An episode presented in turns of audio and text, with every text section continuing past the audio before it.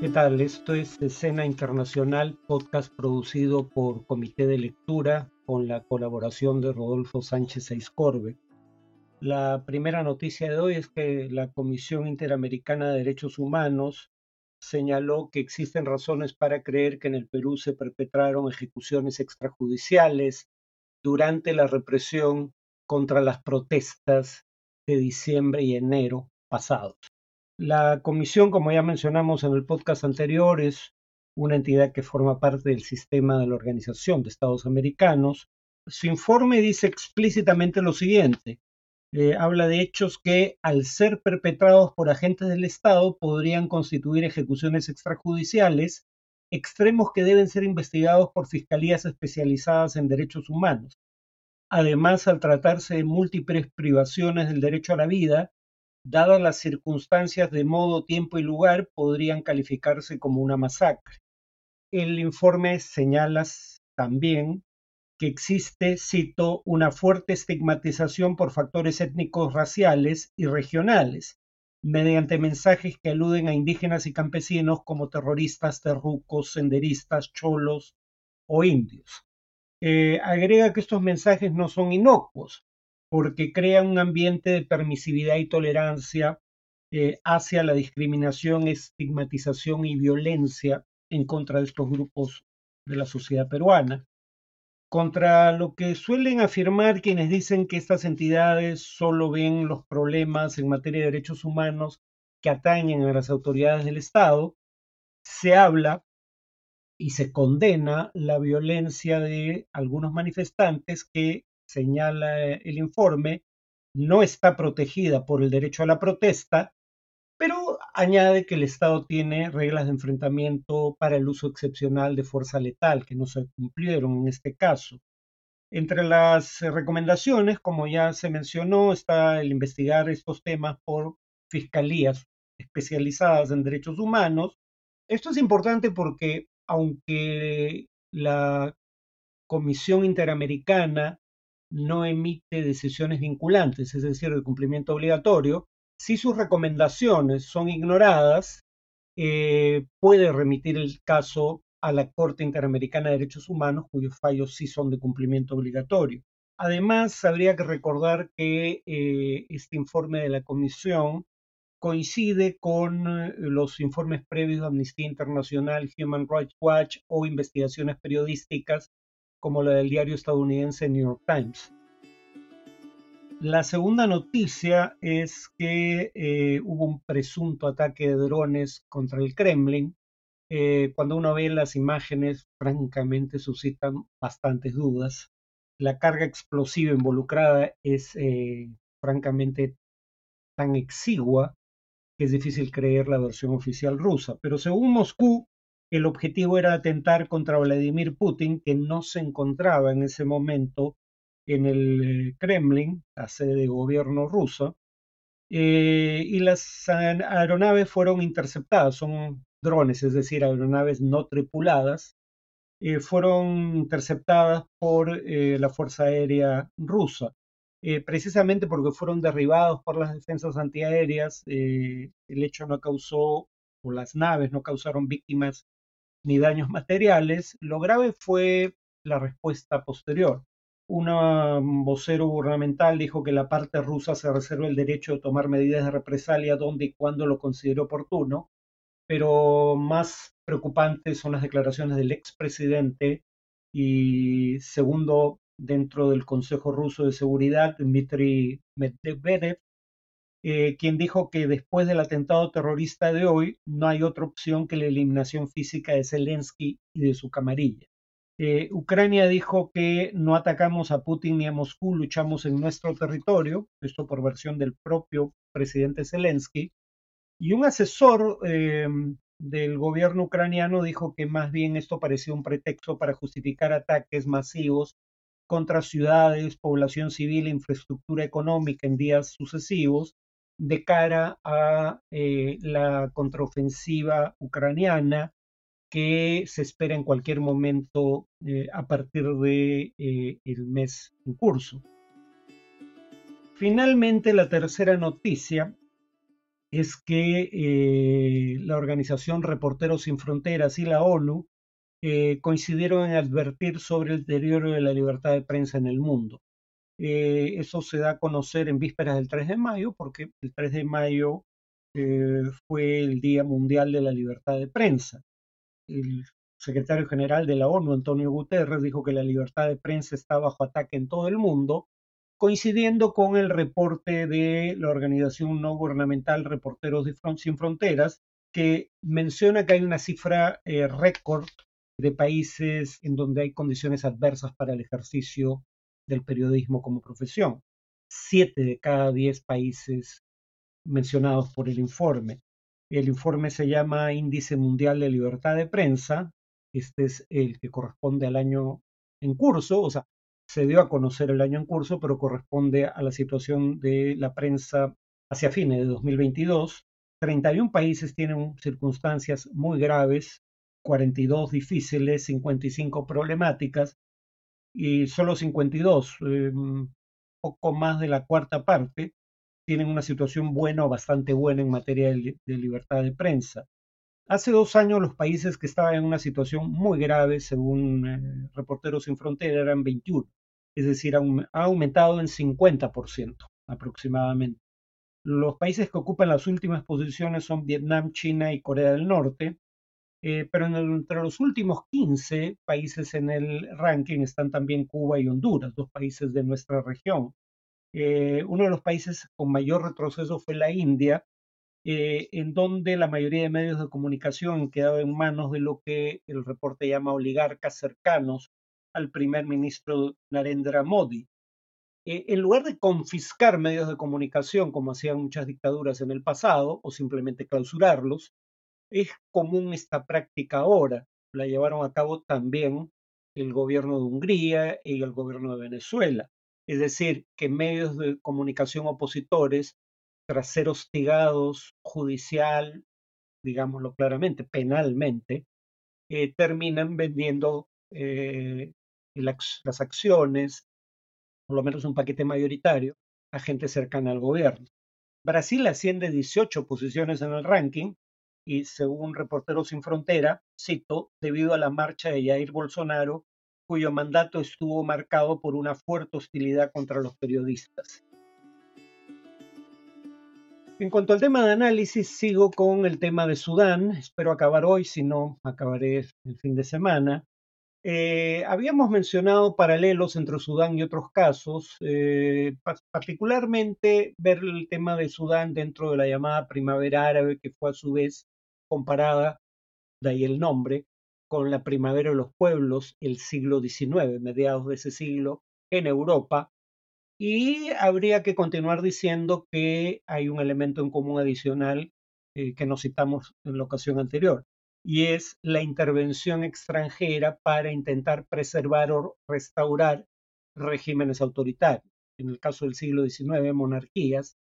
En el siglo XX, XXI árabes, estamos hablando tanto de monarquías absolutas como de dictaduras civiles o militares. Por ejemplo, en el siglo XIX, eh, Austria intervino en Hungría y el norte de Italia con apoyo de Rusia, repito, para eh, preservar o restaurar monarquías absolutas en el caso de eh, Oriente Medio, los países, las monarquías conservadoras del Golfo Arábigo o Pérsico, según la fuente, intervinieron directa o indirectamente en Bahrein, ahí con tropas propias, Libia, Siria y Yemen. También en el caso de Yemen con presencia militar. En el caso de Sudán han intervenido Egipto, Arabia Saudita, Emiratos Árabes Unidos, pero en tiempos recientes se han sumado otros actores. Y eh, la literatura sobre la materia indica que en general las intervenciones militares extranjeras, cuando no son intervenciones de misiones humanitarias enviadas por las Naciones Unidas, suelen empeorar la situación en el país en cuestión. Ahora, en Sudán eh, ha habido tres golpes de Estado en años recientes. En 2019, me lo mencionamos en la sesión anterior, el que derrocó al dictador eh, Omar al-Bashir, que dio lugar a un gobierno cívico-militar de transición hacia la democracia. Pero ese gobierno llegó a su fin con un nuevo golpe en 2021 Y este nuevo golpe se da porque en ese gobierno cívico-militar, cuando Hamdok, el primer ministro civil, pasa a ser el jefe de gobierno, intenta restringir las prerrogativas económicas de los grupos armados, Fuerzas Armadas y Fuerzas de Respaldo Rápido, eh, e intenta establecer responsabilidades por crímenes cometidos en el pasado. Eh, y entonces el golpe de Estado 2021 intenta impedir que todo esto ocurra, y vamos a ver en un minuto por qué eso es importante. Y luego el golpe de Estado que este año da origen a la guerra civil en curso, es porque eh, habiendo retrocedido los militares y diciendo que iba a haber de cualquier modo una transición democrática, se estaba discutiendo mm, días antes del inicio de las hostilidades la necesidad, como se había acordado ya en 2019, de crear un mando unificado de todos los grupos armados oficiales, es decir, las Fuerzas Armadas regulares y este grupo al que me voy a referir en un instante, las Fuerzas de Respaldo Rápido. Estas últimas no quisieron ser sometidas a la línea de mando de las Fuerzas Armadas y ese es el origen del conflicto armado actual. Eh, estas fuerzas de respaldo rápido son el producto de la politización de un conflicto social que es relativamente común en la región del Sahel, eh, o sea, es decir, la región que está ubicada entre el desierto del Sahara y el África subsahariana, eh, y que es una región fundamentalmente desértica donde por ende hay escasez de tierras de cultivo, pero también tierras de pastoreo para ganado. Entonces el conflicto habitual suele ser entre pastores itinerantes buscando pastizales para alimentar a su ganado y agricultores sedentarios, y es un conflicto por el control de la tierra. La milicia conocida como Janjaweed en eh, Sudán eh, provenía del primer grupo de los pastores itinerantes y fue convertida por eh, la dictadura de Omar al-Bashir eh, en una fuerza regular, o ese es parte del problema, o sea, en una fuerza que tenía el respaldo del Estado, pero no era formalmente parte de las Fuerzas Armadas. y es la fuerza, la fuerza de respaldo rápido, antes conocidos como la milicia Janjaweed, los perpetradores materiales de todas las violaciones a derechos humanos de las que luego se va a acusar ante la Corte Penal Internacional o va a ser acusado por la Corte Penal Internacional el presidente Omar al-Bashir. Él creyó que, como se ha hecho en otras partes, podría decirse algo similar de los paramilitares en Colombia, eh, el gobierno cuando quiere atacar grupos irregulares armados eh, sin asumir responsabilidad por las violaciones a derechos humanos a que pudiese dar lugar esas acciones, subcontrata grupos irregulares armados para que perpetren las atrocidades por ellos. Eh, pero como vemos en el caso de Darfur, que es donde se cometieron las mayores atrocidades, la Corte Penal Internacional no se llamó a engaño y a quien responsabilizó directamente no fue a los Janjaweed, a la milicia oficiosa, sino al propio presidente, pero además los Yanjawid, luego convertidos en fuerza de respaldo rápido, eran una guardia pretoriana, leal al gobernante de turno más que al Estado sudanés, como es relativamente común en algunas dictaduras de Oriente Medio. Por ejemplo, la Guardia Revolucionaria, perdón, la Guardia Republicana en Irak en tiempos de Saddam Hussein, la Guardia Revolucionaria hoy en día en Irán, en el caso de Siria había dos grupos de este tipo, la Guardia Republicana y la Cuarta División Acorazada de las Fuerzas Armadas Regulares, encabezada por Maher, al-Assad, y sí, sí tiene parentesco con el presidente eh, Bashir, eh, Bashar al-Assad, eh, es su hermano. En el caso de la Fuerza de Respaldo Rápido, además, son una fuerza que al igual que las Fuerzas Armadas, pero en mucha mayor proporción, se financia a través de economías ilegales. Por eso, dicho sea de paso, las sanciones no siempre son útiles, porque, por ejemplo, en el caso de regímenes autoritarios, como menciona Daniel Dresner en una investigación suya sobre el caso iraní, eh, los regímenes autoritarios cuando hay sanciones eh, que impiden importar cierto tipo de bienes, por ejemplo, eh, otorgan el monopolio del contrabando de esos bienes a un grupo armado vinculado al régimen. En el caso iraní son los guardianes de la revolución. Algo similar termina ocurriendo con las fuerzas de respaldo rápido, los Otrora y Anjawid, que se financian no únicamente, pero fundamentalmente a través de control de minas de oro, sobre las cuales no tienen propiedad formal, curiosamente, ¿no? Eh, un estudio de James Ferron, un muy destacado eh, investigador de la Universidad de Stanford en Estados Unidos, indica, por ejemplo, y esto es ominoso para el futuro de Sudán, que las guerras civiles en las que la principal fuerza rebelde, en este caso la fuerza de respaldo rápido, se financian a través de drogas o minerales, en particular eh, hidrocarburos, son guerras civiles que tienden a perdurar un mayor periodo de tiempo, eh, o sea, se prolongan más en el tiempo. En el caso de las Fuerzas Armadas, su negocio es legal, pero es legal en parte porque la dictadura de Omar al-Bashir eh, les concedió control de empresas, y son empresas que no compiten, o son monopólicas o tienen un acceso exclusivo a contratos públicos es decir, son empresas eh, propias de un capitalismo mercantilista. Eh, claro, en tanto son de las Fuerzas Armadas, alguien diría, bueno, no son, son empresas públicas, no son empresas privadas, por ende no estamos hablando de un modelo capitalista, pero el punto es que las Fuerzas Armadas se manejan como un grupo de poder independiente dentro del Estado. Parte del origen de los problemas de Sudán, como en otras regiones del mundo, son las fronteras coloniales. Eh, si ustedes ven un mapa de Sudán, por ejemplo, las fronteras de ese país con Chad, con Egipto y con Libia contienen líneas rectas. ¿Por qué es relevante que las fronteras estén establecidas a través de líneas rectas?